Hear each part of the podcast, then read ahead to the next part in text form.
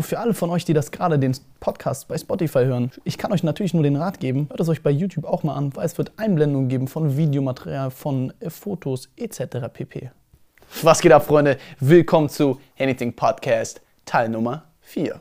Wo wir beim letzten Mal stehen geblieben sind. Ich bin ja mit vielen Künstlern unterwegs und es gibt auch viele Künstler, die ich kenne. Ja, und dann sind wir in diesen Nachtclub rein und wir kamen natürlich umsonst rein und VIP-Scheiß und bla bla. Und dann stehe ich da und da ist so ein kleiner schwarzer Boy und ich denke mir, Digga, der ist auf jeden Fall am Abgehen so. Und ich war auch am Abgehen. Dann haben wir uns irgendwie unterhalten und ich kam so, er so, what you doing here? Ich so, yeah, I'm on tour with 6 9 Oh, you with 6 9 Bro, fuck with that boy, heavy, he fire. Um euch zu erklären, wer Marty Baller ist, er gehört zu ASAP Mob, also er gehört zu ASAP Rocky und ASAP Ferg und den ganzen Leuten.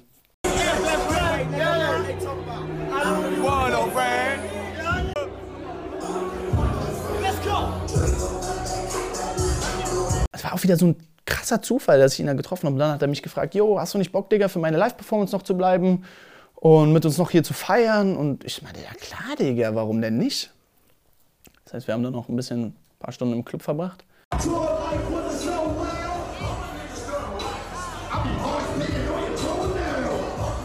Sind dann aber auch relativ schnell wieder abgehauen, nachdem er fertig war mit seinem Auftritt, weil Jack irgendwie keinen Bock mehr hatte, im Club zu bleiben, was auch verständlich ist. Jack trinkt ja keinen Alkohol, nimmt keine Drogen und raucht nicht mehr. Er raucht, wenn dann nur so E-Pfeife. E dann sind wir zurück ins Hotel gefahren, sind schlafen gegangen, weil am nächsten Tag ging es wieder relativ früh für uns los. Zwar erstmal nach Paris und dann sind wir von Paris nach London mit dem Zug gefahren, weil wir hatten einen Auftritt mit Juice WRLD und Lil Mosey in London.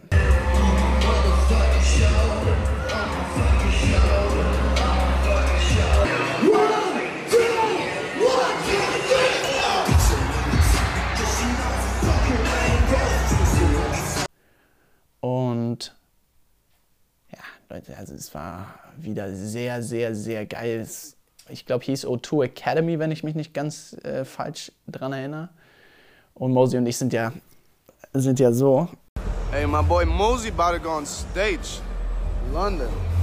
You ready, bro? Are you fucking ready?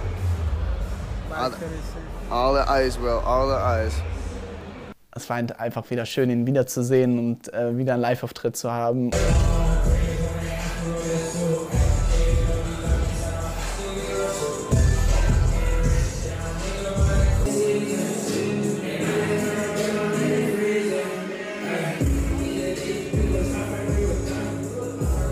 Und wieder mit Juice unterwegs zu sein, war auch schön. Ich habe sogar meinem besten Freund gesagt, er soll nach London kommen. Und er kam dann auch noch nach London und ich habe ihn mit in die Show reingenommen.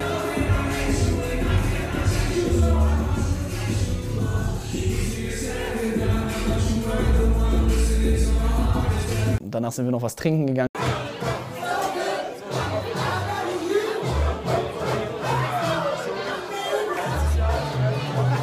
Ich hatte leider nicht so viel Zeit, weil es immer ein strikter Zeitplan und in London gibt es auch sowas wie eine, eine, wie nennt man das so, Close Time für, für Trinken draußen. Also ich glaube ab 0 Uhr oder ab 23 Uhr wird kein Alkohol mehr ausgeschenkt, also eine äh, Schenkungssperre. Also bin ich dann auch wieder zurück in mein Hotel, er zurück in sein Hotel und ich bin am nächsten Tag, sind wir relativ früh nach Amsterdam geflogen. Und ja, Amsterdam, Digga, Amsterdam war geil.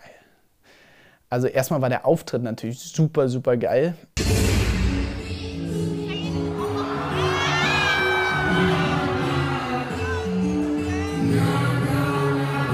Aber für mich, ohne jetzt überheblich zu klingen, aber ein Auftritt ist für mich nichts Besonderes mehr. Ab einem gewissen Punkt interessiert dich ein Auftritt gar nicht mehr. Es interessiert dich nur noch, was so nebenbei passiert. Und bei einem Auftritt ist jeder Tag dasselbe. Also für mich. So, weil es sind immer die gleichen Playlists.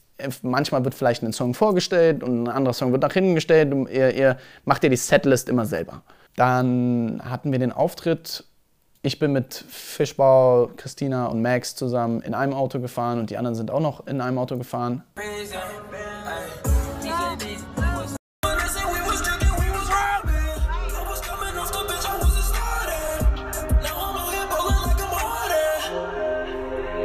Zurück zu unserem Hotel und auf einmal kriege ich einen Anruf. Ich bin bei mir im Hotel. Ich habe uns so drei Suites genau übereinander gebucht. Also das war eine Suite auf dritter Stock, eine Suite auf vierten Stock, eine Suite auf fünften Stock.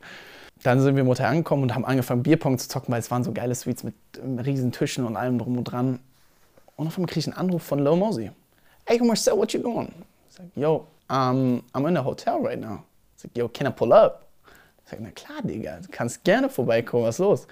Dann kamen die noch zu uns und wir haben da gesoffen und noch. Oh, bro, you, oh, you shining, boy. You shining. No, hell no. Don't, no, don't, no, no bus stones, no bus stones. Party gemacht und noch gesmoked und alles dies, das. Also ich natürlich nicht, aber äh, die Leute, ich war so am Ende, weil ich bin um neun, glaube ich, schlafen gegangen und um 10.30 Uhr saß ich wieder im Flieger. Also ich bin gar nicht schlafen gegangen.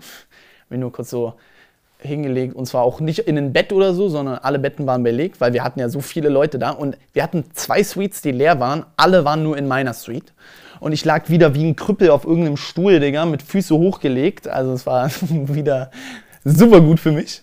Aber ich war auch zu voll, um jetzt irgendwie noch in ein anderes Zimmer zu gehen und vor allem dachte ich mir, yo, bevor ich nicht aufwache und äh, dann hier in Amsterdam gestrandet bin, habe ich auch keinen Bock drauf. Also ging es dann wieder los zum Flughafen und zwar ging es nach Oslo.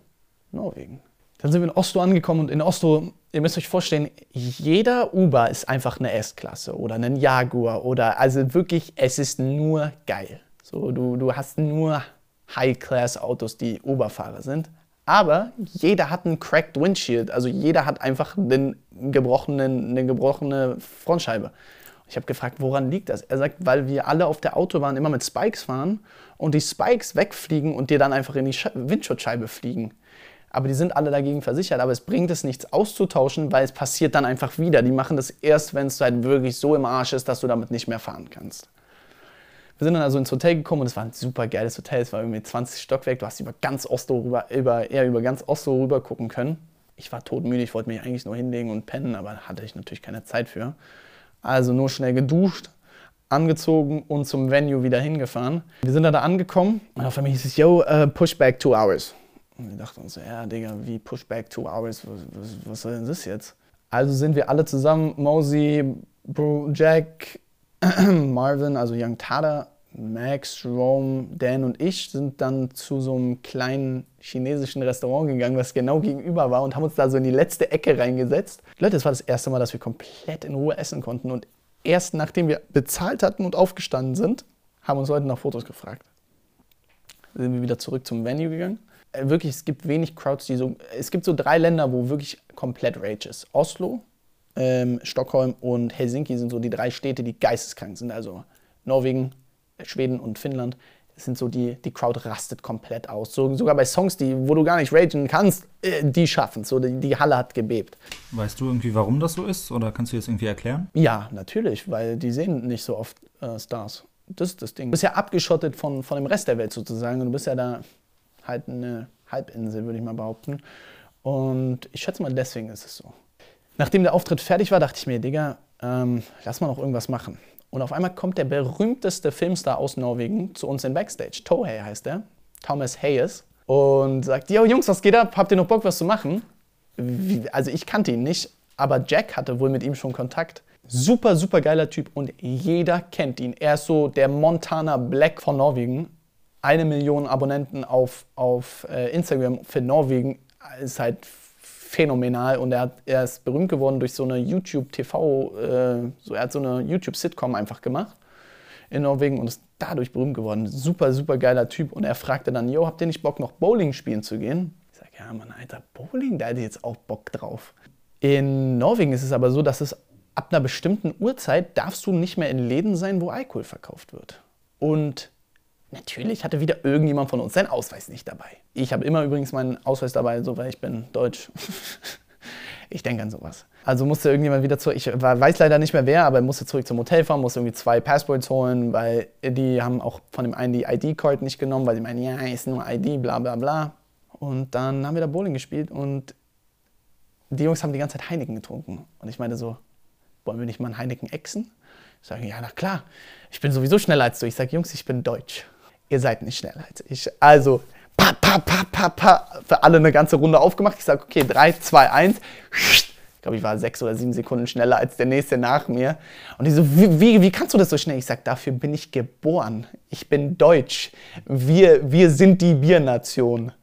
Also es war wirklich, wirklich witzig. Und dann ähm, sind wir wieder zurück ins Hotel gefahren haben die Nacht noch ausklingen lassen im Hotel auf entspannt. Ich glaube, wir haben noch was zu essen, Roomservice-mäßig bestellt und sind dann wieder pennen gegangen. Und ja, der nächste Tag war der, wieder der beste Tag, Leute. Und zwar wisst ihr, wir haben ja Rome immer noch nicht wieder gehabt. Wir waren jetzt seit zehn Tagen auf Tour und Rome hatten wir immer noch nicht bei uns. Kannst du vielleicht erzählen, was Rome für einen für einen Job sozusagen in der, in der Gruppe hat? Oder Keine wofür Ahnung. er verantwortlich ist? Rome ist eigentlich für die Belustigung da. Also wirklich Real Talk, Rome ist so unser, unser Maskottchen. ähm, auf jeden Fall ging es am nächsten Tag nach Stockholm, nach Schweden. Und äh, wer sich daran erinnert, aus dem letzten Podcast, wir haben Rome ja in Schweden verloren. Und wir wussten auch alle nicht, wo jetzt Rome genau war. Hat er in der Zwischenzeit jetzt wieder ein Handy oder irgendwie sowas? Nee, er hatte nur sein, sein iMac. Und Leute, falls ihr wissen wollt, ob wir Rome wiederfinden in Schweden und ob wir ihn wiedersehen, ihr wisst, anything is possible. Ich küsse eure Herzen, Leute.